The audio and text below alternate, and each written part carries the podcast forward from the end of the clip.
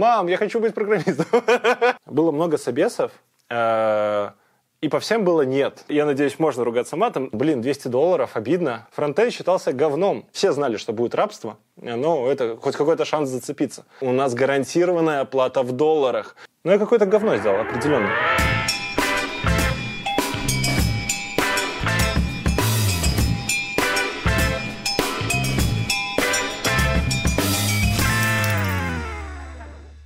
Я захотел войти очень-очень давно, когда я был маленький. То есть у меня был такой... С, с, блин, хочется сказать сокамерник, но э, у меня был товарищ по учебе, э, Витя, и мы собирались с ним после школы и обсуждали вселенную, вот то, что Нил Деграсс Тайсон любит рассказывать людям в своих блогах, вот мы это обсуждали, что будет дальше, чем закончится человечество и так далее, и так далее. Было очень интересно. Мы общались, общались, и, как обычно, где-то в пятом-шестом классе у нас стоял вопрос, а что дальше после школы, чем мы займемся. А в мое время профессий было немного, не было там СММщика, маркетолога, дизайнера, вот каких таких ребят не было. А все, что мы знали, что есть юристы и программисты. Вот, э, программисты мы догадывались, что они есть, мы не знали на 100%. Мы думали, что эти люди есть, потому что мы играли в компьютерные игры, а компьютеры были в дефиците. Ну, я сегодня был в компьютерном клубе, то есть перед записью, то есть пока вот мы тут встречались, настраивались, я сходил в компьютерный клуб и смотрел, как дети пришли такие, да, сейчас поиграем, сейчас поиграем. Вот такое вот настроение было у меня. Я приходил в компьютерный клуб и такой, бля, бля, бля. А, ну, я надеюсь, можно ругаться матом. Если вы дети, отойдите, отойдите. Я, я тут иногда не сдержанный, потому что работа такая нервная, программирование. Так вот, И мы стояли и тоже хотели попасть в компьютерные клубы, хотели играть, хотели... мы любили играть в стратегии, потому что родители нам или где-то так взрослые говорили, что если ты играешь в стратегии, то ты учишься. Это игра для умных. Вот в Counter-Strike я до сих пор не умею играть или бегать, там, стрелять кого-то. А вот в стратегиях я прям хорош. И я подумал, а кто-то же их придумывает. Я начал гуглить. Я узнал про, комп... про компанию Wargaming, о, World of Warcraft, Blizzard, Activision Blizzard, их же купили, продали, там с директором были разборки. Так вот, э, я почитал, э, мне так нравились арты, которые они рисуют, что я захотел вот попасть туда художником и создавать что-то великое. Эм, великое мое разочарование было, что попасть в геймдев оказалось именно в Беларуси, ну, impossible. То есть я много раз пытался, где-то два года или три пытался, а потом бросил, потому что я пытался так во, во времена школы, студенчества, а потом бросил.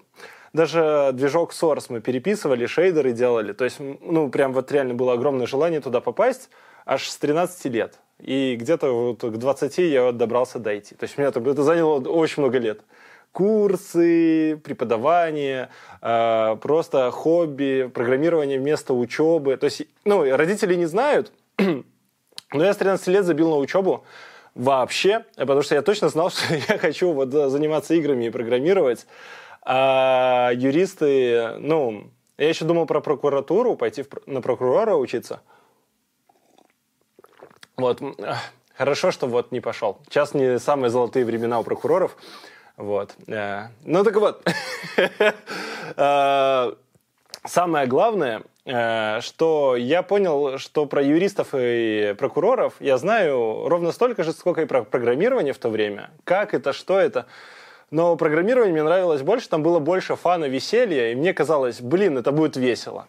Как выбрал направление? Я точно знал, что я хочу делать игры, э, именно такие стратегии, прям крутые.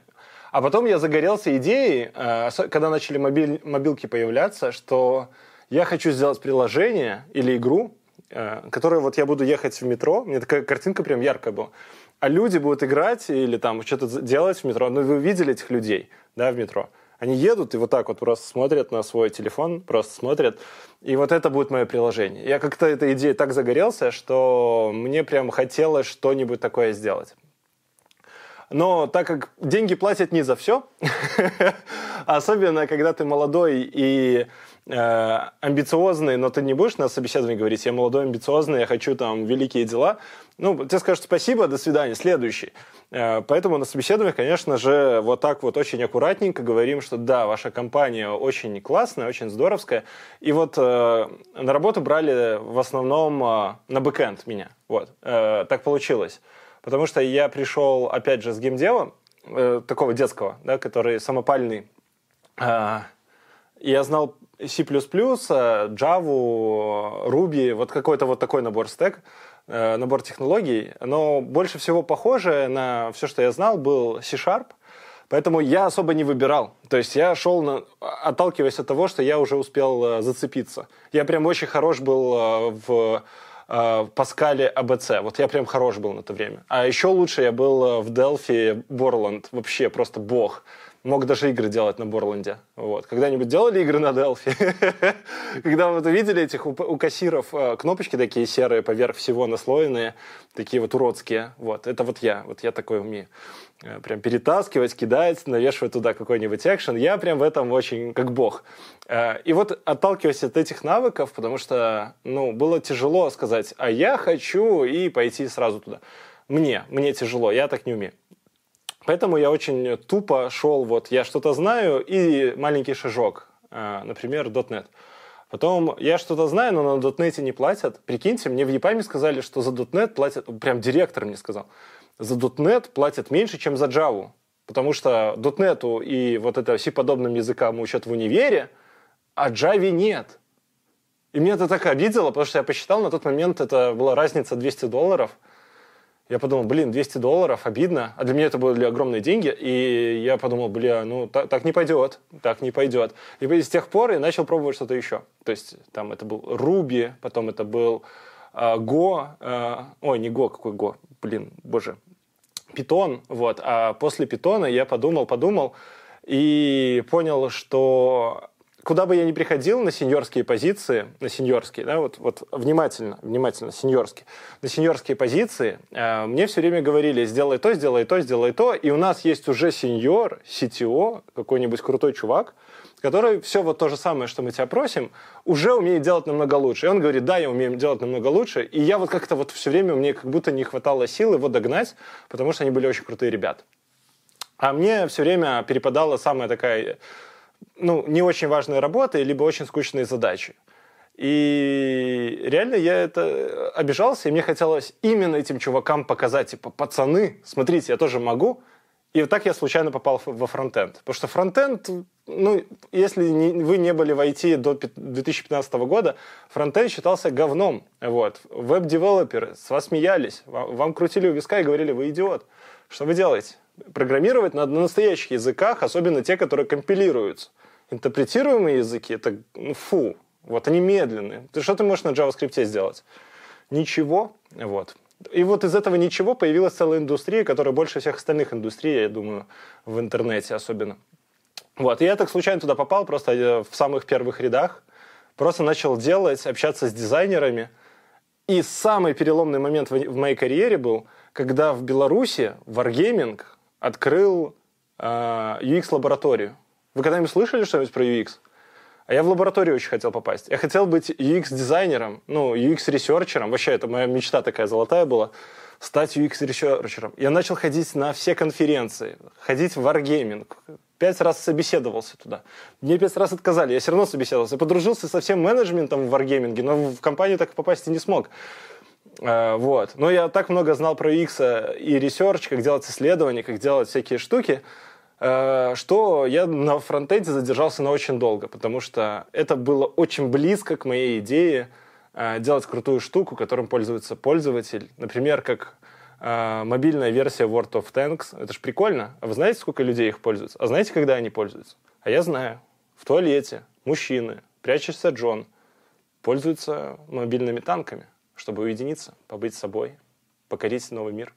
Вот. И это меня очень воодушевляло.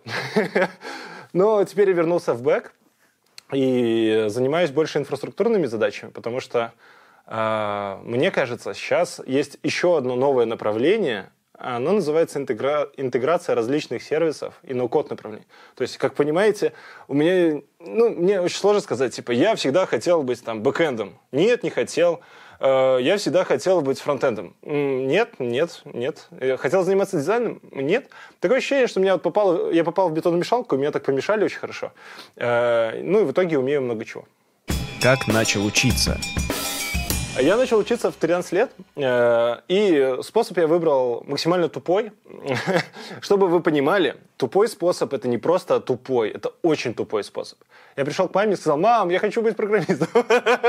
Вот, она такая, мам, мам, пожалуйста, ну, вот скажите что-нибудь. И меня родители реально записали на какие-то курсы. Они нашли какие-то курсы, я ходил к какому-то учителю, и, а у меня дома не было компьютера. А мне пришлось в 13 лет пойти работать, чтобы купить себе компьютер. Вот, понимаете? Вот. А, прям логика. Да? Чтобы стать программистом, надо было пойти поработать, заработать бабок, вложиться. Э, но на курсах по программированию в то время, знаете, чему учили? Мы рисовали а, на канвасе точечки, и точечки в виде игры. По сути, ездили пиксели по экрану, и мы ими управляли. По сути, как игра «Жизнь» или э, какие-то более продвинутые версии. У меня даже была такая маленькая версия Доты, собранная на коленке, в виде спрайтов, которые ездят и стреляют. Ну, короче, э, вот такие вот штуки мы делали на этих курсах. И игры, э, потому что я хотел играми заниматься. Но я даже ходил на хакатоны. То есть э, в то время, так как IT зарождалась, это было как подпольная организация. То есть ты приходишь и говорят там, Пс -пс, сегодня у нас есть тут э, маленькая движуха, у нас есть курсы по геймдеву для гем каких-то чуваков. К нам придут топовые чуваки и дадут тестовое задание. Э, а я очень хорошо учился именно в школе, универе, только все, все связанное с математикой. Говорили же в интернете, что программистам нужна математика. Вот я ее прям хорошо учил. На все предметы остальные забил. И вот я прихожу на вот эти вот кружочки, а на кружочках дают там задачи по факториалам, каким-то там разложением матриц. И я такой, о боже, это очень далеко было от школьной программы. И я все время заходил в какие-то такие геймдев-сообщества и вываливался. И продолжал учиться сам. Э, самое крутое, э, наверное, было в универе. Вот там были курсы онлайн э, какого-то, по-моему, мне кажется, Виктора, но Попова. Вот, курсы Попова по, по программированию. Там Джумова, вот он рассказывал, как настраивать веб-сервера, как запускать сайтики на WordPress, как что-то на PHP сделать. Э, и я прям ими был воодушевлен. Я ими настолько был воодушевлен, что мы даже с другом их смотрели параллельно, кто быстрее, на скорость. То есть у меня были лучшие друзья, которые вместе со мной учились. И это реально меня очень двигало вперед реально вот прям... У меня в школе, в школе и универе были один-два друга в параллели, с которыми мы вот реально так вот задротили и учили что-то. И были друзья, которые вне учебы, которые где-то еще учились, но мы просто с детства знакомы, и мы вместе шли там в программирование. И вот мы обменивались, что мы где накопали одно из самых крутых, что я вообще встречал э, на то время, это были Railcast, то есть для Ruby on Rails разработчиков. А, это, конечно, меня по вебу и программированию именно интернет-технологий меня очень сильно прокачало, потому что там были короткие ролики, там по 10-20 минут, но их было 400, то есть 400 роликов по 10 минут. Э, я решил, что я все просмотрю. А, приколом этих всех роликов было то, что э, в каждом ролике решался какой-то кейс, типа авторизация, API, там, составление каких-то моделей, миграции. Я такой, ага, и я решил их просто все просмотреть, чтобы хотя бы понимать, а что вообще есть э, в бэкэнд разработке, потому что я хотел найти роль разработчика. И не поверите, я просто на собеседовании рассказывал то, что я видел в ролике. И это очень, очень хорошо работало, особенно на то время, потому что люди, которые приходили, как я, ну просто не было какой-то кузницы айтишников, где вот прям их ковали или учили. В универах, ну вот мы проходили Паскаль или там э, C-Sharp, да, ну что такое. И то C-Sharp мы так проходили по учебнику, который такой листается, бумажный, и там говорят, э, сделайте там что-то маленькое, или давайте напишем там фабрику по созданию пиц ты сидишь и думаешь, блин, а как это вообще с реальным миром связано? Вот никак. Вот. Там никто не подумал, что было бы неплохо рассказать, как на этом можно, например, деньги зарабатывать, или людям что-то продавать, или какую-то задачу вообще реальную решить. Ну, всем было все равно. И э, я даже ходил на курсы специально, чтобы попасть на работу. Я ходил на сам... Вот мне запомнилось из всех таких курсов, ну, это во времена студенчества – у нас две компании в Минске, а, все аутсорсинговые, но основные, которые бесплатные курсы, во-первых, а, во-вторых, они обещали трудоустройство. Ну, как бы трудоустройство может обещать компания, которая компания, да, это не могут быть отдельные какие-то курсы, они точно сами себе разработчиков делают. Вот. Одни курсы были iTransition, они считались говном, И вторые были курсы ЕПАМа, они тоже считались говном. Э, вот, поэтому приходилось выбирать, э, вот это или вот это. Э, так как выбирать было тяжело, я решил записаться на те и другие и, и ходить параллельно. Они неожиданно шли в, один то, в одно и то же время. И я вот могу сравнить. У iTransition был подход такой. Человек как-нибудь сам выкрутится. Мы дадим любую ему задачу. Вот, знаете, ты приходишь на первый день на э, стажировку или просто, и тебе говорят, напиши твиттер. И ты такой, что? И тебе говорят, завтра, завтра надо уже сдавать. Мы заказчику пообещали твиттер к завтрашнему дню, давай, ты, ты же программист. И, знаешь, э, меня так очень сильно выбивало все время, всю дорогу э, на этих курсах. Я такой, боже, а я пришел с, с университета, я такой, да, мне сейчас дадут задачу, меня обучат, учитель что-нибудь расскажет, я сделаю там по примеру. Э, вот, нифига. Там просто давали какую-то задачу, и все. Никакого мануала о том, как ее решать. И приходилось выкручиваться. И самое обидное было, что я на следующий день прихожу на эти курсы, а кто-то приносит и говорит, а вот Твиттер. Я такой, в смысле? Как ты это сделал? И там половина группы реально сделала твиттер за день. И я сижу, думаю, что за херня? Я тупой? Что-то со мной не так? Почему я не могу это сделать? Вот. И ты не просто делаешь домашку, ты идешь к местному CTO, то есть ты идешь не просто к какому-то чуваку или преподавателю, ты идешь к CTO на ковер один на один, и ты либо ему объясняешь, почему ты не сделал твиттер за день, как-то, э, либо тебя дропают с курсов. Э, либо ты показываешь реально твиттер и доказываешь, что он сделан хорошо и решает именно задачу, которую они поставили. Это вот курсы, такие курсы. Э, один день из таких курсов, когда я открывал дверь, на меня гора стульев упала, потому что я опоздал на 5 минут, и меня засыпало стульями. Вот там прям было очень, очень по хардкору. Вот э, супер хардкорно. То есть ты что-то не успел сделать, ты что-то где-то не так сказал, и тебя сразу дропают с курсов. То есть там на выживание. То есть до конца курсов реально доходило там из 30 или 40 человек, там 2-3. Но э, они объявляли эти курсы как по какой-то технологии, например, .NET. Поэтому я пошел. Э, но внутри никакого .NET не было. То есть и в помине. Был э, Ruby, был Python, было все вообще, кроме .NET. И поэтому приходилось технологии учить просто в течение дня. Э, ну, на заметку тем, кто учится на курсах. Э, были курсы. Э, у ЕПАМа было все наоборот. То есть реально вот ожидание было, что приходишь на курсы, и тебя реально учат. То есть есть реальный преподаватель. Он работает преподавателем в университете по программированию. И он тебе рассказывает, как сделать то, как сделать это, та-та-та, классы, репозиторий. И ты сидишь, слушаешь. Ну, я сидел, слушал, и понимал, что я все это знаю. Вот, ну, то есть мне ничего нового не рассказывают, мне было дико скучно, но чтобы как бы везде быть отмеченным, приходилось отсиживаться. И я, по сути, как ходил как будто в универ отсидеть. И мне что те курсы не зашли, где было супер хардкорно до меня, э, что и ипамовские. Но в реальности это помогло мне найти первую работу. То есть вот весь период обучения до работы, он вот такой, он сумбурный, просто попытки снова и снова, э, с реальной дикой дичью, с унижениями. Э, и это приходилось преодолевать, потому что, ну, я не видел никаких других вариантов, и в городе по знакомым никто ничего не мог сказать, типа, иди сюда, иди туда. Вот ходили слухи, что есть вот такие места, где можно чему-то пододучиться и как-то попасть на работу. При том, что iTransition после вот этих всех пыток предлагал еще двухгодичный договор, который нельзя было разорвать. То есть ты еще в рабство идешь, гарантированно. Вот все знали, что будет рабство, но это хоть какой-то шанс зацепиться. Эм, и ИПАМ точно так же, только менее такой драконовский договор, но на год. Да? То есть идешь на бесплатные курсы, но идешь потом в кабалу. Наша партнерская рубрика с Эльбрус Bootcamp. Партнер этого выпуска – компания Эльбрус Bootcamp. Компания, которая предлагает курсы, но в довольно необычном формате. Они проходят как стажировка в настоящей IT-компании. Пять дней в неделю, с понедельника по пятницу полный рабочий день, full time с э, утра до вечера. Большая часть обучения проходит в формате практики. Люди пишут код, люди занимаются парным программированием. У них всегда в доступе есть менторы, которые помогают по всем вопросам. И есть большое сообщество людей, которые прямо находятся вместе, помогают друг другу, вместе учатся и потом вместе и ищут работу, и в том числе и продолжают вместе идти по пути в индустрии. Кто расскажет про компанию лучше, чем сами люди, которые там учатся? Мы поговорили с многими из них, они поделились с нами опытом. Давайте послушаем, что они говорят. Как узнал про Эльбрус Bootcamp? Я работал как-то в веб-студии, там познакомился э, с пареньком. Вот, он в 38 лет умудрился переучиться.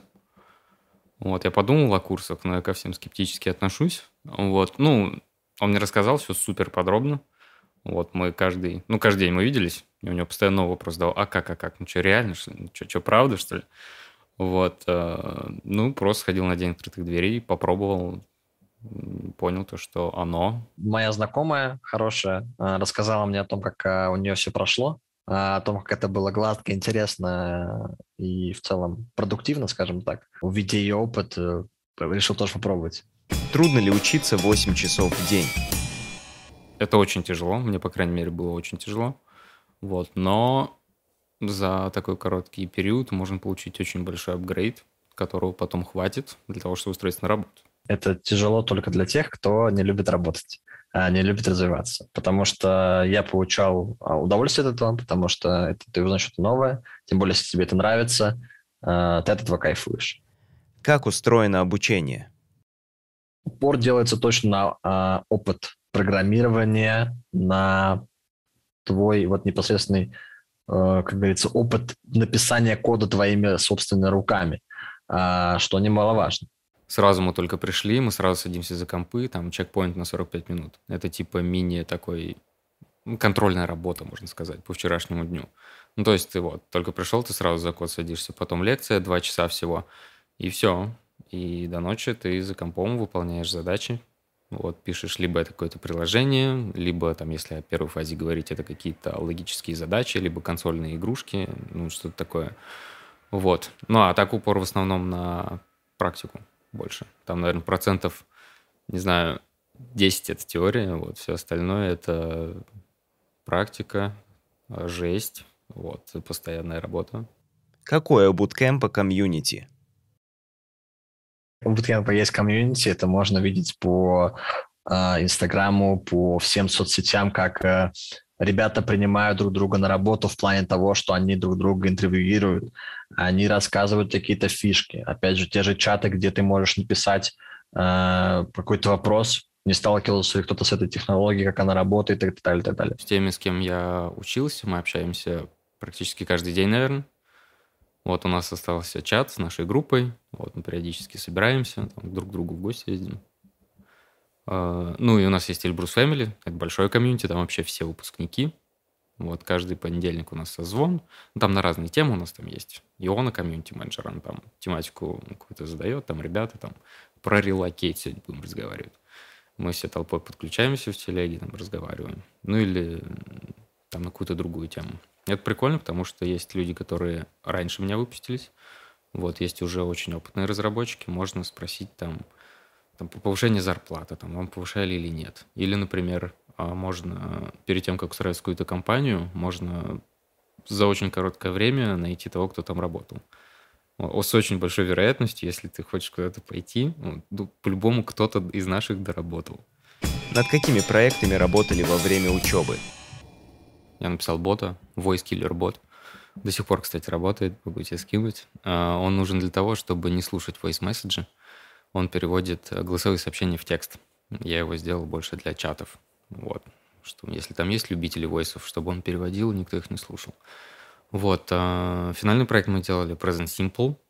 А, это такой сервис, который позволяет, упрощает вопрос подбора подарка какому-то человеку наша гордость. Это мы сделали с командой веб-приложение, а, а, которое а, занималось тем, что ты можешь записаться к врачу, к любому врачу в своем городе. Мы взяли для примера город Сочи, где то есть ты мог выбирать э, врача, посмотреть его расписание, э, посмотреть его отзывы, сам поставить отзыв, э, посмотреть, где находится клиника, там проложить маршруты и так далее, так далее, так далее. То есть много фишек реализовали, естественно, тоже все это презентовали. Легко ли потом было искать работу? На собеседованиях было страшно. Вот, поначалу, ну, с непривычки. Я сидел такой, ну, с очень уверенным лицом такой, типа, я full stack, я все, сейчас я все смогу, а сам про себя думаю, ну все, это конец, это конец. А, но тем не менее, вот у меня было 5, 5 или 6 собеседований. Со второго собеседования уже поуверенней, уже, уже я примерно знаю, что от меня ждут, что такое лайфкодинг, там пару раз полтора часа на лайфкодинге меня помучили, уже вообще не страшно стало. Ну и все, так, в принципе, легко. Учиться тяжело, вот, работу искать очень легко, ну и быстро. Вот, я никогда так с таким удовольствием работу не искал. Ну и плюс присутствует такой момент, что она тебя сама находит. Там в какой-то момент уже ты перестаешь откликаться на вакансии, потому что тебе ломятся в Telegram, WhatsApp, звонят, а HR э, зовут на собес. Я себя настолько уверенно чувствую, я так хотел работать. Со своей поставленной задачей я справился, я нашел работу за неделю. То есть я э, помню, я прям четко помню, что я в понедельник, пер, в первый день, когда я начал делать отклики, мне позвонила компания э, палате. Они мне очень понравились тем, что они все рассказали очень классно по описанию и так далее. Я отложил их как, как можно дальше то есть на недельку как раз-таки, чтобы провести собеседование уже подготовленным, уже, как говорится, почувствовал, что это вообще такое и так далее. Вот, и через неделю я с ними созвонился, все, как говорится, э, как солдат все отработал, от, рассказал, рассказал про себя. Вот, и они мне через, там, на следующий день позвонили, сказали, то, что мы готовы дать вам офер. Я сразу же согласился, потому что просто хотелось, как говорится, ворваться в тусовку и стать программистом прям работающим. И еще несколько историй о трудоустройстве от учеников буткемпа. Кем были до учебы в буткемпе? Я работал менеджером по продажам строительного крепежа. Я работал актером в театре. Была бортпроводником. Я был на последнем э, курсе медицинского университета. До Эльбруса я нигде не работала, не знала, что делать со своей жизнью. Я работал шеф-поваром. Я до буткемпа работал инженером по холодильному оборудованию. Я до буткемпа работала специалистом по международным отношениям. До прохождения обучения в Эльбрусе я училась в школе. Я выступал по бодибилдингу, хотел устроиться фитнес-тренером. Я работал в бутиках одежды я работал барменом в ночных клубах. До буткемпа был э, бездельником, э, в основном без работы. Кем работаете после выпуска из Эльбруса? Сейчас работаю фронтенд-разработчиком в компании Гренада. Сейчас работаю фронтенд-разработчиком в компании Zero One Lab. Сейчас работаю в компании Wiley фронтенд-разработчиком. Теперь я фронтенд-девелопер промышленной компании. Сейчас работаю менеджером в Unicredit банке. Сейчас работаю старшим разработчиком в Лиге цифровой экономики. Сейчас я работаю разработчиком BI в компании Айно. Сейчас я работаю фуллстек разработчиком в Росбанке. В данный момент я работаю старшим фронтенд разработчиком в компании ОТР.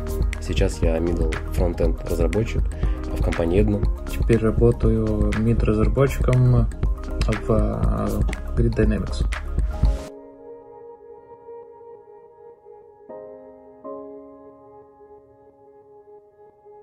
Что сделал первое при помощи кода? Сложно сказать. Но я какое-то говно сделал, определенно. Но ничего там хорошего не было.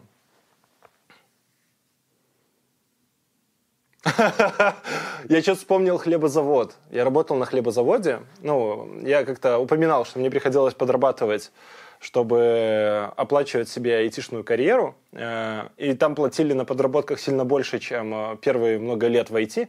Э, вот. Но как-то я работал на заводе и пек хлеб. Писал накладные, печатал всякие штуки. И на работе был Windows 98, вот такой, древний древний Windows, на котором был какой-то JavaScript там первой версии. И я тогда решил учиться JavaScript впервые в жизни. Мне было очень скучно.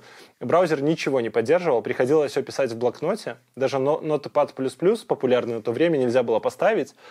Да, люди, прикиньте, не в студии люди писали скрипты, а в блокнотах. Потом Sublime появился, это был вообще снос башки. То есть блокнот, который умеет еще красиво подсвечивать все и как-то быстро искать по файлам, это вау было, просто вау. Какой там visual код, пацаны, это было просто что-то невероятное. Так вот, э, и вот там я делал какие-то штуки, типа в консольку выводил числа, э, считал какую-то бороду, вот. Но мне именно нравилось то, что я могу формулы вводить. Ну, зна... так как я математику много там приходилось практиковать в школе, в универе и прочем, а мне очень впадло было все время расписывать эти уравнения, там, типа, вот мы ввели А, потом Б превратилось вот в это, мы поделили на индекс, одна, вторая, и ты расписываешь очень долго историю трансформации этого уравнения в результат то вот в программировании меня супер сносило башку, когда я могу написать x равно 5, y равно 4, кинуть формулу, она бум, сразу ответ. Я такой, Вау, это круче, чем калькулятор. Вот. Ну и в районе калькулятора вот мои такие вот познания в программировании очень долго и, и барахтались. Осознание себя программистом. В конечном итоге я закончил курсы ЕПАМа по программированию, и меня взяли в ЕПАМскую лабораторию, платили 200 долларов, говорили, я кусок говна. Но мне это все устраивало, потому что рядом надо было проходить практику. Я в универе преподавал студентам программирование. Вот, я учился на учителя по программированию и преподавал детям программирование. Поэтому я бегал с работы преподавать, рассказать детям, что надо бросать универ. Там вас не научат а программированию в соседнем офисе. А потом бежал ну, работать там в ЕПАМе в лаборатории. Э, так как там нам не давали никаких боевых задач, то есть не было никакого заказчика, не было никакого осязаемого проекта, были какие-то идеи тренера по этой лаборатории, то вот какой-то условный полгода-год э, Вроде бы я работал программистом, вроде бы каждый день что-то программировал. Мне вроде бы за это даже платили деньги, но программистом себя нифига не чувствовал. Эм, и когда меня взяли даже на проект уже в ЕПАМ, в основной там какой-то состав, мне там целые еще вну, были много внутренних собеседований, я все еще не считался программистом, потому что программист это не вот так, это не скрипты писать, да, то есть э, нам давали на первой работе, по сути, э, модуль, то есть, грубо говоря, сеньор-программист, заслуженный мастер по программированию, да, вот, писал какой-то модуль и давал какие-то правила. То есть мы, по сути, писали на его фреймворке какие-то штучки.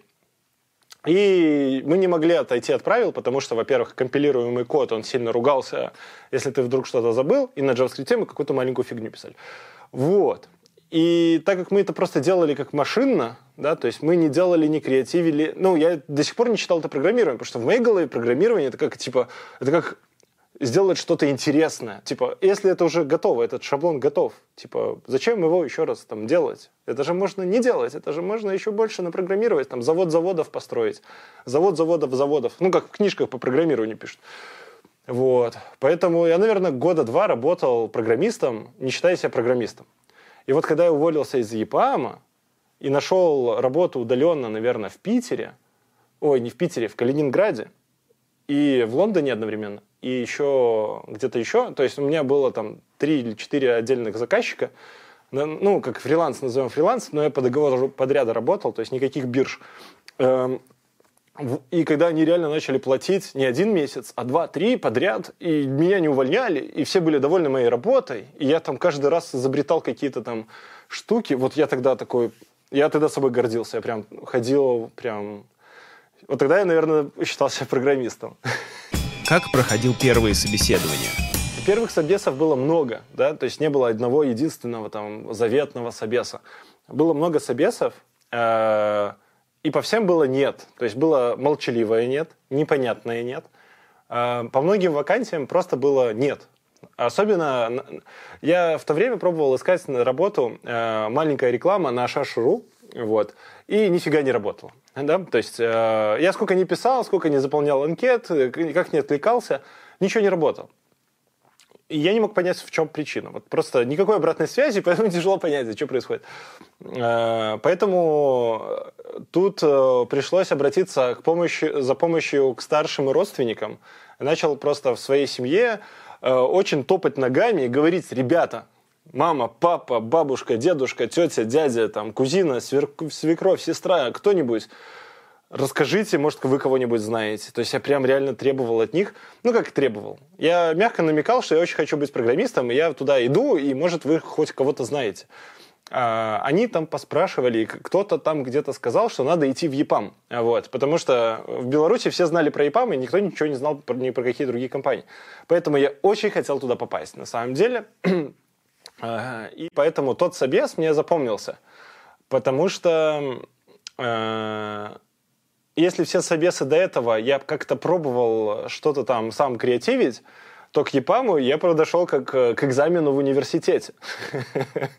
Э, у меня был э, такой чек-лист, написанный от руки, э, на листах со всеми вопросами и ответами из интернета, именно от руки подчеркну это вот прям двумя такими подчеркиваниями, э, потому что э, я, когда его писал, я думал, что я пишу, и я пытался коротенькими сниппетами писать, чтобы мог, мочь быстро в автобусе или в троллейбусе, пока я еду там на собеседование, это все посмотреть. Благо, ЕПАМ находится далеко от моего дома, и мне приходилось практически час ехать до собеса. Я успев, успевал раз пять перечитать эти все свои конспекты, а у меня был даже лайфхак, я написал себе текст на английском, который, ну, английские же спрашивают, поэтому я один текст какой-то рандомный написал на английском и его просто зазубривал. э, потому что где я возьму английский? Вот, давайте, давайте честно. Э, где я могу взять английский, пока я готовлюсь к собесу по программированию? Поэтому я просто точно так же заучивал один конкретный текст. И э, когда я пришел на собес, я еще столкнулся с такой вот неприятной штукой. Э, много проходных, то есть не одна проходная, несколько. То есть тебя зовут в одну проходную, сидишь в очередь. Очередь таких же чуваков, как ты. Вот прикиньте, когда-нибудь были на таком собесе, когда ты видишь других кандидатов? А я был. Э, то есть я видел прям вот этих конкурентов. И потом вторая очередь. То есть тебя пропускают там все глубже, глубже в ЕПАМ. Эм, и вот я сижу и жду. Выходит чувак, меня запускают. И не поверите, э, мне оставляют, ну, записи чувака лежат на столе, я видел, что его спрашивают. Уходит человек, который его спрашивает там, попить водички, кофе, но перед этим успевает мне что-то спросить. я на этот вопрос сижу быстренько на своем калечном кнопочном телефоне и пытаюсь нагуглить ответ, чтобы вот быть прям the best of the best. И это было, это было не просто там, я развалился, там, говорю, вот, ребята, сейчас я вам расскажу, как там IT. Нет, это было вот так прям. Я выучил стишок, я готовился, репетировал. На все ответы, вот прям, вы сказали, я сразу ответил. Ни, ни, ни секунды сомнений. Я знаю все. Вот. Ну и мне сказали окей. При том, что меня закошмарили английским. То есть э, английского было больше, чем вот тот текст, который я выучил, в раз 10. То есть меня спрашивали по каким-то вопросам, а я даже не понимал, что меня спрашивают, просто что-то отвечал. Просто мне что-то говорят, и я такой «да», и отвечаю что, что, что-либо не в попад, и это все равно зашло. И, так что я так вот успешно попал в ЕПАМ и очень сильно запомнил. Но самое запоминающееся, просто так еще ремарка, потому что я в ЕПАМ собеседовался раз 15 после этого собеседования, э, там, наверное, у них в их админке просто я там вот просто так можно листать историю собеседований. Вот. Самое запоминающееся было, когда я уволился из ЕПАМа и через год решил прийти туда же. И там было 20 человек, ну, от 10 до 20, так, уже так, не буду приукрашать, но где-то 10-20 человек было. Э, это были коллеги с моего прошлого, ну, с ЕПАМа, с которыми я работал. Они подросли за это время. Э, были люди, у которых я учился вне ЕПАМа программировать, с которыми знаком. И просто какие-то залетные люди, которым сказали, сейчас придет чувак, давайте его пособеседуем. И вот я открыл, и как будто в универ захожу, и там пара идет. Э, я закрыл дверь и долго стоял, думал, стоит идти на этот собес или нет. И вот э, это было публичное унижение. Вот, ребята, на такие собесы, если вас там собеседуют два более человек, это не тактично. Два человека умнее вас по-любому. Чтобы вас там не спрашивали, вас затопчат вопросами. Э, вот меня 10 человек затоптали. Просто с разных сторон летели разные вопросы, и я не успевал даже осознать, что меня спрашивают. Вот. Так что в ЕПАМе собеседования разные. Работа в ИПАМ. У меня был очень классный коллектив. То есть большой американский заказчик. Вот как э, реклама мечты войти. Большой американский проект. Самые лучшие условия труда. У нас прямые контакты. У нас гарантированная оплата в долларах. Вы сможете переехать над нашей компанией в соседний офис. Просто идеальная мечта. И вот я прихожу в такую компанию, э, и нам говорят – это ваш этаж. Я такой, вау, у нас целый этаж. Ну, то есть не комнатка, не маленький офис, а целый этаж. Это наш проект, один проект, не 100-500 миллионов проектов. Один проект, и на проекте работало 90 человек. Да? То есть я один среди 90, у нас там целый конвейер по производству э, 1С для американцев. То есть, ну, если 1С популярна в России, то мы делали точно такую же 1С, только для Америки, для бухучета, корпоративных каких-то там э, решений финансовых вопросов и выплат каким-то аккаунт. Ну, это называется приложение аккаунтинг, да, для подсчета всяких налоговых вещей. Э, ну, 90 человек. И это только, только в Минске, да, а еще есть там соседние офисы и прочее, прочее, прочее, но суммарно очень много. И я там занимался .NET разработкой э, серверов, я готовился, что я буду заниматься веб-формами, если вы знаете, что это такое, вот, на ASP.NET. Э, но я попал на э, C-Sharp с модным на то время Razer, Blazor и так далее, вот эти все технологии. И у нас вообще был супер модерновый стек на то время. У нас даже был SAS на фронтенде, между прочим. Да, это, это .NET стек, но SAS, да, то есть Ruby стек на .NET. И SAS тогда очень медленно собирался, потому что он был не плюсовый, а именно рубишный. То есть мы Ruby туда завозили. И еще мы писали на еще супер новой э, модной технологии на Cow.js. То есть, если вы слышали про такое, это очень похоже на то, что сейчас в React называется... Э, а вот не помню, как называется. Короче, не Redux, MobX. вот. Короче, у нас вот такой модный стек. И э, мы это все лопатили на старом э, э, JavaScript, который было непонятно, а также писали серверную часть. То есть не было разделения frontend разработчика или backend разработчика, или вообще какой-то DevOps или sysadmin. Задача была каждый раз написать UI, к нему API, это API засунуть в базу, написать все миграции, покрыть все тестами, включая UI, и интегрировать во всю остальную инфраструктуру кода. И это все как-то там поддерживать. И вот на вот это вот написание у нас было ни, ни, ни много ни мало неделя. То есть мы писали такие модульно, тык-тык-тык-тык-тык, а потом еще как-то кластеризировали, масштабировали приложение. То есть это был прям завод по производству конкретного приложения. Э, все было супер.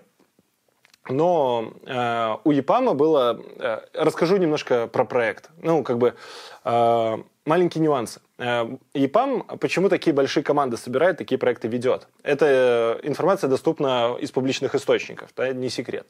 Э, почему такие большие проекты? Э, потому что EPAM может гарантировать, это реклама EPAM, может гарантировать то, что если проект не будет выполнен в срок, то EPAM вернет все деньги.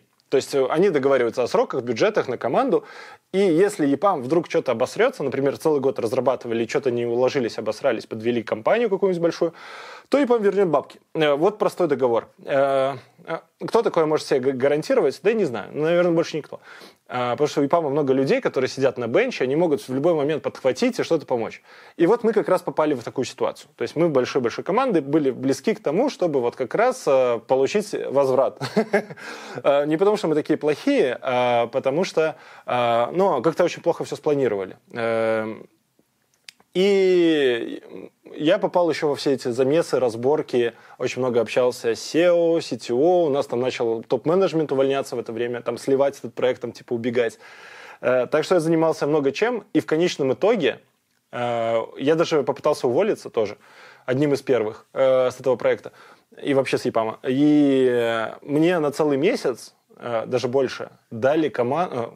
ребят, менторить, которых собирались уволить. Мне так и сказали, вот эти ребята что-то не справляются, они что-то не могут сделать, они почему-то неэффективны. Вот ты, Егор, есть, мы с тобой тут поговорили, ты вроде бы толковый, вот тебе эти ребята, занимайся, учи их, подтаскивай, научи их работать, если вдруг они не хотят потерять работу. И я общался, и были реально ребята, которым для, для них работа это все. Вот, ну, все. Ну, то есть они теряют работу, у них там семья, дети маленькие, еще что-то. А он больше ничего не умеет в жизни. Вот он теряет работу, а у нас в, в, в стране, в городе не так много компаний было. Вот. И чувак сидит такой, бля, бля, бля, сейчас потеряю работу. И вот реально хотелось помочь. А были ребята, которые, вот пока я там работал и делал вот эти модули на САСе там и, так далее, они целый год играли в доту. Или там Warcraft или StarCraft на работе.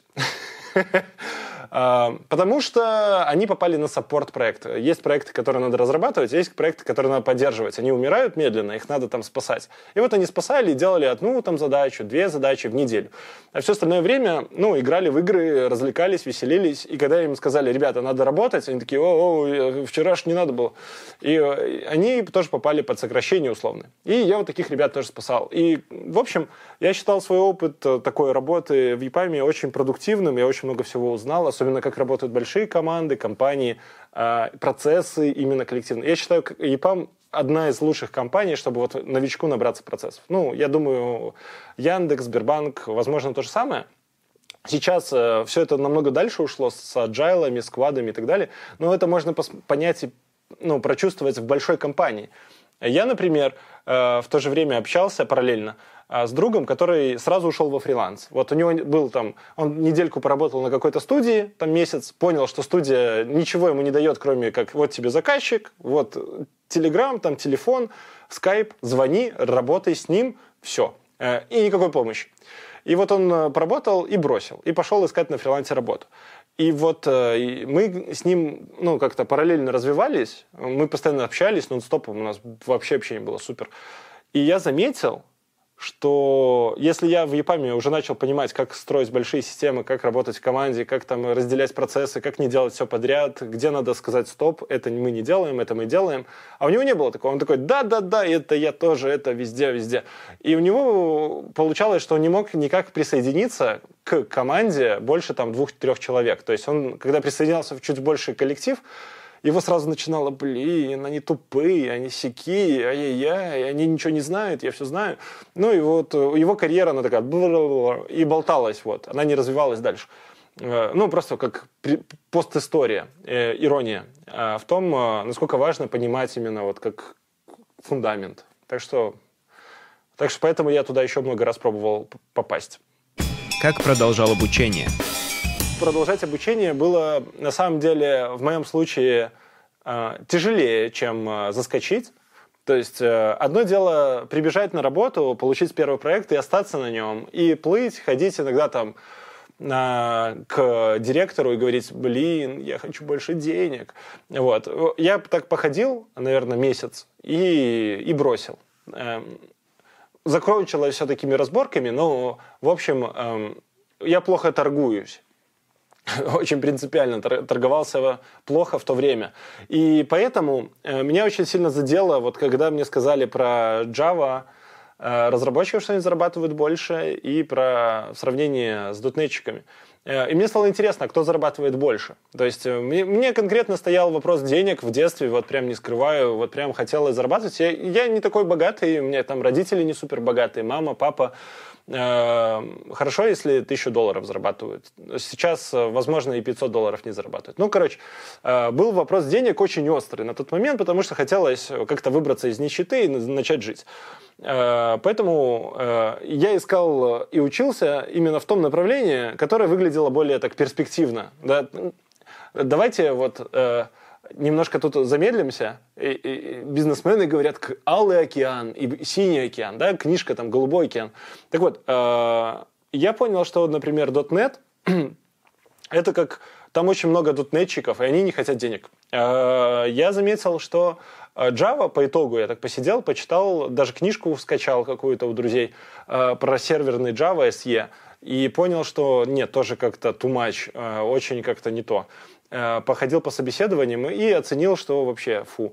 И в конечном итоге я так докатился до Руби, потому что Руби в Беларуси это было три человека в ЕПАМе, 10 тысяч человек сотрудников ЕПАМа, из них три работают на Руби, три, конкретно три человека, да, то есть я сходил с ними еще на собеседование на рубиста. Но, к сожалению, в ЕПАМе мне предложили в два раза меньше зарплаты, чем у меня была.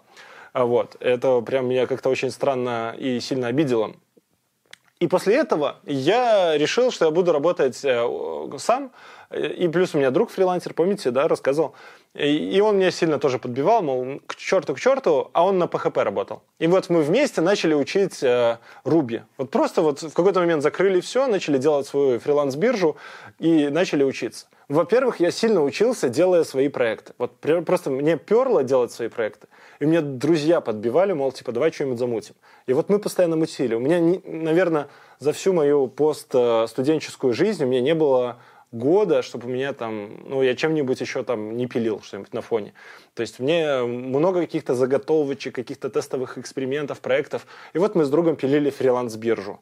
И на ней мы много чего научились. То есть мы научились делать все, мы посмотрели, ну, то есть так как нас двое, э, нам пришлось разобраться, как делать э, бэкэнд, как делать фронтенд, как делать доставку, как делать э, аналитику подключать, как собирать продуктовые метки и так далее, и так далее. Потому что никто нам бы не сделал за нас. И мы просто это все сидели, искали, смотрели, общались и так далее, и так далее. И у нас были конкретные вопросы к конкретным людям. И это очень сильно помогало общаться. И каждый раз, когда мы шли на работу, очень было легко в целом разговаривать с новыми ребятами и спрашивать, а вы как вы делали? Потому что нам интересно, мы в свой проект было бы интересно узнать, как вот решить ту или иную задачу. И вот так потихонечку оказывалось, что есть ребята, которые вот делают либо примерно то же самое, что мы делали, либо прошли дальше, ну, развили свой проект, не другой, но он уже на следующей стадии. И было интересно, я всегда в такие проекты присоединялся, и мы очень активно там разрабатывали.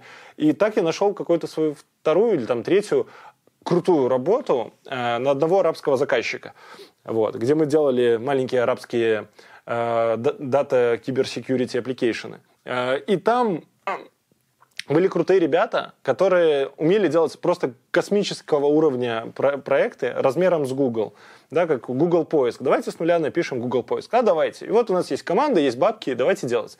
И было супер интересно. И именно э, для меня очень хорошо работала среда, то есть э, обучение в среде. Э, я очень жалею, но в Беларуси закрылась э, стартап-инкубатор, э, в котором я провел вот с 2015 года, проводил все время практически. То есть я туда приходил, я знал там всех, и просто общался, и там была тусовка. Именно ты мог прийти и познакомиться с разного рода стартаперами, которые разные делают продукты, быстро узнать, а что есть свежего на рынке, а какие штуки надо поучить, а что надо подтянуть, потому что ребята вот со всеми там общались. Это был как такая реально движуха, тусовка. И там были конференции, были метапы, и вот эти метапы, конференции, движуха, движуха, движуха, она так мотивировало что-то прийти почитать, что я начал потом сам выступать. И вот это был уже третий такой виточек обучения. То есть друг фрилансер, э, свои проекты какие-то, э, движуха в стартап-инкубаторе, именно э, комьюнити, конференции, заведение новых друзей на конференциях, которые круче меня, вот прям, которые вот просто космически круче. И просто вот это вот постоянное общение, одно заменяло другое. Не было такого, что я дальше сидел, читал книжки. Ну, я что-то читал, но у меня так было мало времени на это, что я просто что-то делал. Вот просто постоянно делал, экспериментировал и показывал. Вот. А мне говорили, фу. Я такой, понятно, вот. Ну и так вот, вот так вот что-то училось. И четвертый, самый такой последний камушек во всем этом. Э, я не считаю, например, э, что на собеседование надо ходить раз в год. Я считаю, что на собеседование надо ходить, когда ты что-то новое выучил. Вот, поэтому я на собеседование постоянно ходил, потому что мне надо было важно, чтобы меня оценили со стороны. То есть я прихожу, вот мне стало интересно по менеджменту книжки почитать, сразу менеджерское собеседование, узнать, а что спрашивают, а как меня оценивают как менеджера, а мне доверяют как менеджеру или нет. Или там я пробовал устраиваться директором, agile менеджером, э, э, этим дизайнером, э, HR. Ну, короче, много, много кем. И вот я постоянно собирал обратную связь. Я такой, ага, вот здесь я просел, ага, эту тему я вообще не знаю. И у меня так очень много еще было знакомых и контактов именно в рамках компаний. Почему про компании говорю? Потому что с многими ребятами после собеса мы продолжили общаться в обычной жизни. Познакомились на собесе и продолжили общаться, и от них очень много интересного, потому что они делают прям какие-то штуки, которые мне нравятся. Я у них спрашиваю, я знаю, чем они занимаются. И это сильно прокачивало. Вот мои четыре каких-то таких э, рыцаря прокачки. Про синдром самозванца и неуверенность. В разное время это были разные проблемы. С неуверенностью и вот эти синдромы самозванца, это же Э, штуки, привитые кем-то, то есть это не изнутри идет, то есть это не я такой вот там типа самозванец, да? это люди считают, что я их обманываю или что-то не стоит. Так вот у меня по отношению к этим людям ожидание, что они сейчас ко мне придут и начнут там говорить, да ты не такой, ты секой. То есть это привитые кем-то и чем-то штуки. Э, страха у меня было много. Вот меня всю дорогу преследовал страх. Но э, я не упоминал, но в, в, в те же 13 лет, э, даже с 8 лет, я просто занимался спортом. Я старался дома не появляться. Я постоянно был на каких-то кружках, тренингах. Э, прям полупрофессионально занимался спортом. То есть не участвовал даже в каких-то соревнованиях маленьких, но дальше города никуда не уходил. Но занимался. Вот без перерыва по 4, по 5 ну, раз в неделю ходил куда-то по 4 часа в день. Ну, то есть это было очень много времени, уходило на спорт. И там как бы всегда был тренер. Вот. А тренер всегда говорил, бежим, и мы бежим. Э-э- сидим, и мы сидим. И неважно, больно тебе, не больно. Если ты бежишь последний, тренер еще может пиздюлей надавать. Ну, то есть у нас конкретно тренер был здоровый, и с ним было тяжело соревноваться, кто там сильнее. Вот, он точно пиздюлей надает.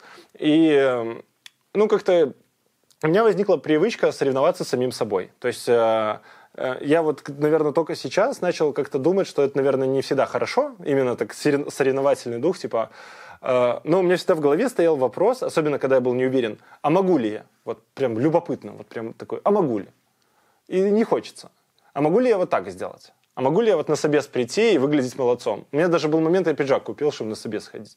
Вот. Эм, ну, то есть вот с неуверенностью меня помогала бороться именно э, такая игра. Игра, вот попытаться сыграть так, э, чтобы проверить себя. А могу ли я, способен, а получится ли у меня.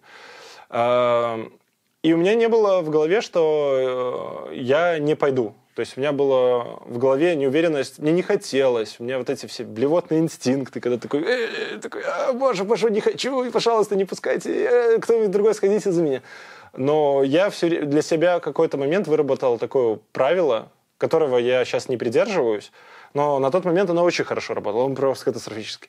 Я себя ставил в такие условия, что я не могу отказаться. То есть, если я договорился куда-то идти, на собес или на работу, или там э, э, сделать какую-то штуку, например, какой-то там модуль запилить, или как-то там сайт разработать, мобилку сделать, неважно, какую-то какую... сделать какое-то там действие, то я старался так или иначе построить все условия своей жизни так, чтобы у меня не было вариантов соскочить. То есть я знал, что я могу соскочить, я могу лениться, могу начать плакать. Мам, пожалуйста, не хочу на собеседование.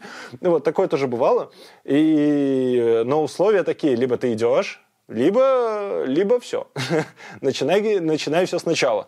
И ну, такой принцип э, сжигания мостов, такой жесткий. Э, и оно реально помогало, потому что позволяло все-таки пойти как бы не хотелось, как бы вот не хотелось вот задержаться дома, там, э, долго завязывать шнурки.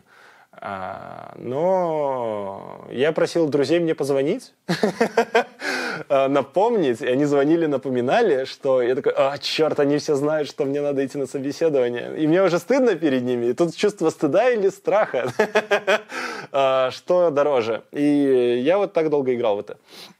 И реально далеко в этом дошел. А, но была проблема. То есть она уже, когда начинаешь делать что-то свое, например, свой бизнес, это уже не работает. Вот. Соревнования с самим собой. А, ну, что в бизнесе это соревнование, ну, тогда тебя быстро замочат.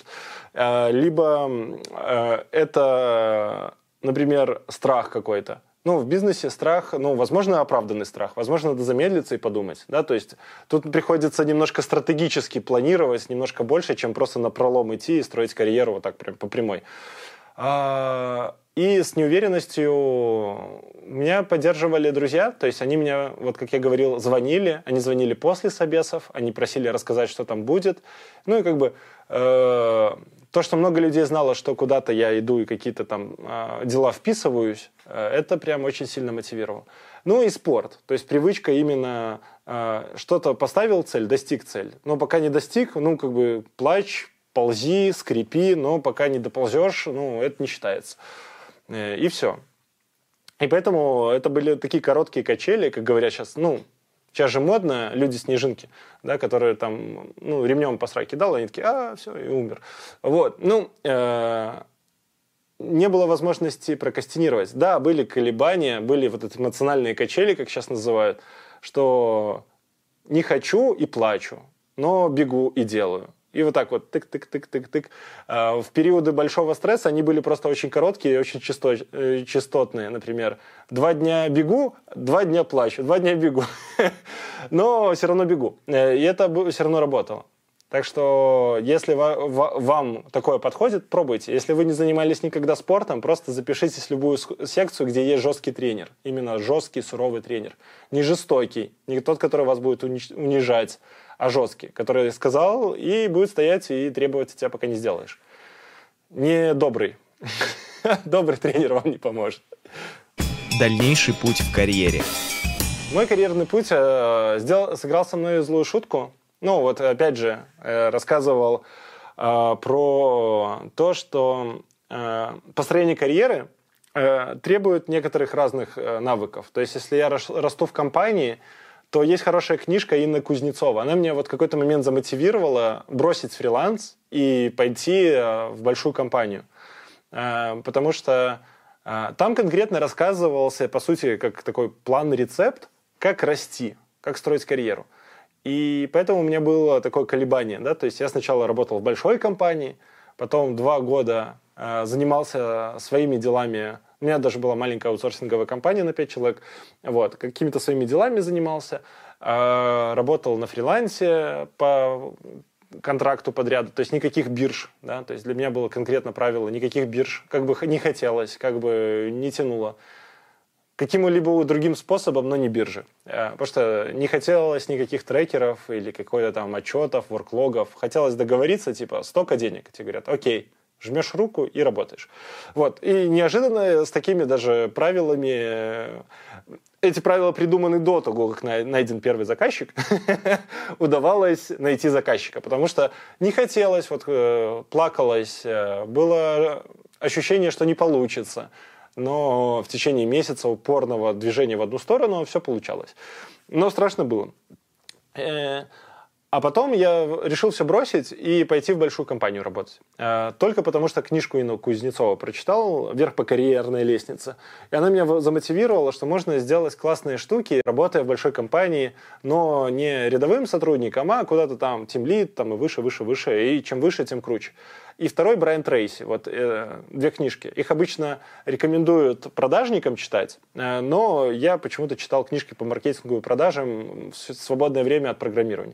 То есть меня это радовало, потому что там очень много интересных, забавных историй написано.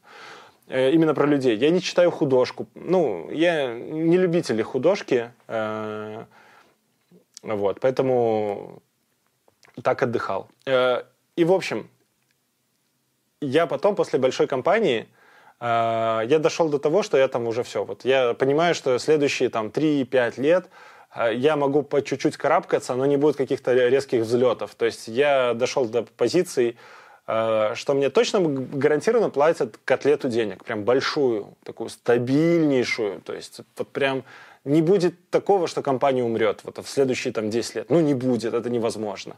И проект такой крутой, что он точно будет жить еще лет 20. Вот вообще все, все прям шоколадно. Просто ходи на работу, делай то, что делал вчера. Возможно, чуть-чуть что-то нового, чуть-чуть будет что-то меняться со временем. Но тебе уже все отлично платят, ты упакован, все отлично, все супер. И когда я до этого пришел, э, я подумал, что, блин, и что, это все? Это все, чего я смог достичь в своей жизни? Это, это все, этот потолок? Дальше что? Ну, будет там на 20 тысяч долларов в год больше, на 30. Ну, ни горячо, ни холодно. Скучно. То есть я начал видеть свою жизнь как, типа, катящуюся в скуку. Я задумался тогда очень сильно переехать куда-нибудь. И почти переехал. То есть я в самый последний момент, у меня сдали нервы с переездами. Там много было маленьких нюансов, но если очень грубо, я не знал, чем заниматься в другой стране. Вот. Мне не хватало быта какого-то там. Как купить машину, как там купить дом. А, я не хотел жить э, там в квартире, или я хотел уже в доме, да, ну, как бы много денег, хорошая зарплата, могу позволить себе и дом, а, и, и в чужой стране. И начал вот это вот все думать, считать, и э, начал понимать, что, блин, ну, лучше я возьму все эти деньги, вместо того, чтобы вложиться в дом, там, машину, какой-то там поездка на пикник с друзьями. Возможно, я лучше эти деньги вложу и открою что-то свое. Вот какая-то мне такая идея пришла в голову. И тогда биткоин начал расти. Там, он сначала был там 300 баксов, потом я заметил, он уже косарь. Я уже начал звонить своим друзьям, говорить, а может мы купим биткоина, вот у нас куча денег, ничего не теряем, там возьмем, пускай там 20, 30, 50 тысяч долларов, купим там биткоины на все по приколу. И они такие, блин, ну, хз, не знаем, давай, может, не будем. Ну, и вот так вот оно все тянулось, а биткоин все рос, уже 6 тысяч. Я такой, ёб твою мать, я уже мог э, там несколько годовых зарплат просто сделать а, на вот этом вот. И когда он достиг 20 тысяч, у меня просто уже так вот просто голова лопнула. Я такой прикинул, что, блин, я собирался 3-4 года работать там, условно, в другой стране, с переездами, с геморроями, а эти деньги мог просто вот получить просто вот ничего не делая. И меня это так сильно забомбило попу, что я там, наверное, неделю не спал. Меня биткоин ранил сердце вот именно вот своим курсом. Я просто неделю не спал, и после этого бросил вот эту вот корпоративную карьеру и решил запустить свой бизнес. Ну, сразу начал строить банк. То есть я решил открыть банк в Беларуси. Это была плохая идея, но мы решили прям, что откроем, собрали команду топовых the top чуваков с такой же проблемой, как у меня. Денег много, делать непонятно что. Э, вот, карьера все уже схвачена. И начали делать банк. Э, где-то полгода делали и столкнулись впервые в жизни с законодательством и государством. Когда одни законы объявлены, но не подписаны. То есть он как бы есть, но как бы нет. Пользоваться законом нельзя. А, и ты как бы вроде бы по закону все сделал, но ты бизнес не можешь запустить и зарабатывать деньги, пока его не подпишут. Иначе тебя посадят. Сегодня это все еще нельзя. И мы вот в такое состоянии находились, наверное, полгода. А, нервы начали выгорать, потому что было непривычно после вот таких вот гонораров работать в минус. Каждый месяц у тебя меньше, чем было в предыдущем. И с каждым месяцем э, этот минус становится все больше, больше больше, и в конце, ну, э, какая-то грозящая смерть. И у меня начали сгорать нервы. То есть я в таком состоянии, наверное, проработал полтора года. Э, на тонущем корабле, делая стартапы, рисуя дизайн, все заново переделывая много-много раз в ожидании, там, ну, вот сейчас. Вот сейчас вот будут миллионы. То есть мы почему-то сделали ставку на один проект и больше в, ос- в особо ни во что не вкладывались, но реально посчитали, что можно хорошо заработать. И в конечном итоге мы там разосрались. То есть э, не только у меня нервы подгорали, но еще у ребят, которые не бросали никакие работы, но мы просто разосрались на почве того, что, ну, типа, а похер, давайте там газанем. Пускай незаконно. Пускай нас всех посадят, но мы газанем, мы же его сделали, этот стартап. Ну и вот так вот я, наверное, провел пять лет, запуская стартапы снова и снова. Э, когда я совсем устал, и я сделал себе перерыв на, наверное, э, полгода, и уехал просто в Эмираты жить, э, так как у меня там много связей с, моего, с моей старой работы, э, прям много, они хорошие, и можно в целом найти работу в любой момент. Я туда поехал почилить, ощутить вот этот вот вкус переезда, от которого я отказался в пользу стартапов, и решил все-таки продолжить делать стартапы, потому что я вот за полгода пришел опять в это состояние скуки. То есть я вроде бы чилю, опять мне там а, есть какая-то работа под боком, которая не пыльная, да, не там 16 часов в день, а 2. Э, и денег вроде бы много, и вроде бы все хорошо, друзья хорошие, куча, куча всего, но все какое-то такое пустое. Нет какого-то драйва, нет вот этого ощущения, что я делаю какое-то приложение, и люди будут на него там смотреть, что-то как-то им пользоваться. И мне начало в скуку вгонять. И вот со скукой бороться тяжело. Э, легче бороться со страхом, легче бороться с неуверенностью, неловкостью. Но ты знаешь, что ты этого хочешь. Да? А со скукой ты хрен его знаешь, что ты хочешь. Что, что тебе еще надо? Ну, ну сколько тебе? Бентли надо? На. Э, хочешь Теслу? Держи. Вот. Ну, как бы. И сидишь и, и скучаешь. И не понимаешь, не понимаешь, что, что ты на самом деле хочешь. Скука – это такое чувство, которое очень сильно разъедает изнутри. Потому что надо чем-то заняться, а, а вроде бы не надо. Э, хочется поесть, так иди поешь. Да? И все. И это чувство до сих пор меня периодами преследует. Но я начал заниматься своими проектами. То есть э, собрал волю в кулачок. Э, и эти проекты с каждым разом, это, наверное, мой там, пятый проект, э, с каждым разом более уверенные, больше ответственности себе, легче она раздается. И уже начал там, выступать в роли SEO, до этого был там, в ролях CTO-конфаундер, там, архитектор, ну, всякие разные роли. А, с позиции мы сейчас все придумаем, мы все соберем, мы все везде раздадим, мы привлечем инвесторов, деньги и что-то будем делать. Ну, даже один раз так получилось. То есть мы два года последних я проработал э, в компании, которую сами запустили на ровном месте, э, привлекли какое-то количество денег, и проект увеличился, сейчас скажу, в 35 раз. Вот мы привлекли денег и в 35 раз больше заработали.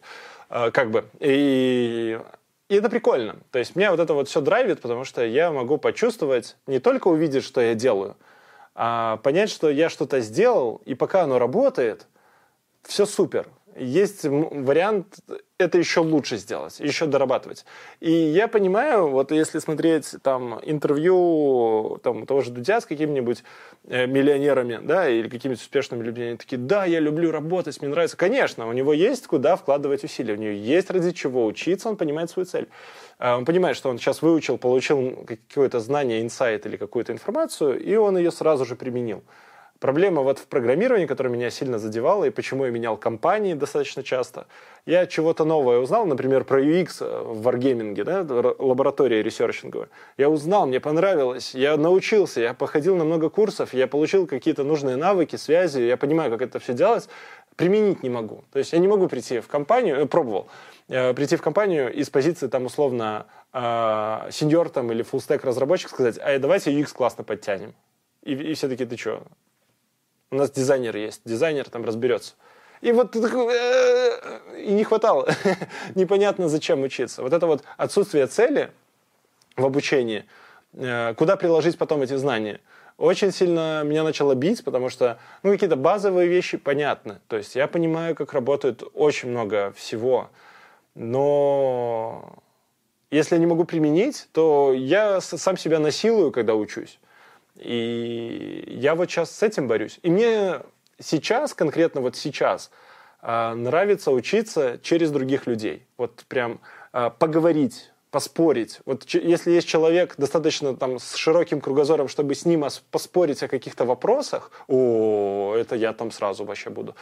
Вот, это, вот за это я готов даже деньги платить. И я плачу, то есть я хожу на такие какие-то там семинары, встречи и так далее, где есть люди такие эрудированные, э, какой-то кружочек такой по интересам, где мы спорим, изучаем, слушаем, обмениваемся мнениями. И это вот реально какой-то для меня кайф именно общение. То есть качественное общение имеет цену, и оно для меня высокое. Э, это мой способ учиться сейчас. И, и книжки. То есть что-то новое узнал, почитал если интересно. Не интересно, ну и не надо. Совет себе Джуну. Никого не слушай. Все врут, все врут вообще. Вот кругом одна ложь. Просто придумай свой план. Придумай. Он чем проще, тем лучше. Э, чем меньше шагов в этом плане, чем он более простой, не хитрый, не надо вот этой хитрости никакой там умности или заумности, или там мы побежим налево, потом побежим направо. Вот прямой. Насколько можно более прямой план? Хочешь стать крутым сеньором? Берешь, идешь и становишься. То есть сразу начинаешь говорить с самым крутым сеньором, до которого ты можешь дотянуться. Не знаешь никого? Ну, интернет тебе в помощь, да, там контакты, телеграммы, инстаграмы. Напиши кому-нибудь позови на кофе. Ну, просто скажи, блин, ну, мне интересно, давай на кофе. Предложи купить кофе, да, то есть со своей стороны. Но максимально быстро. Чем прямее, тем лучше. И это просто не поверишь, что ты получишь.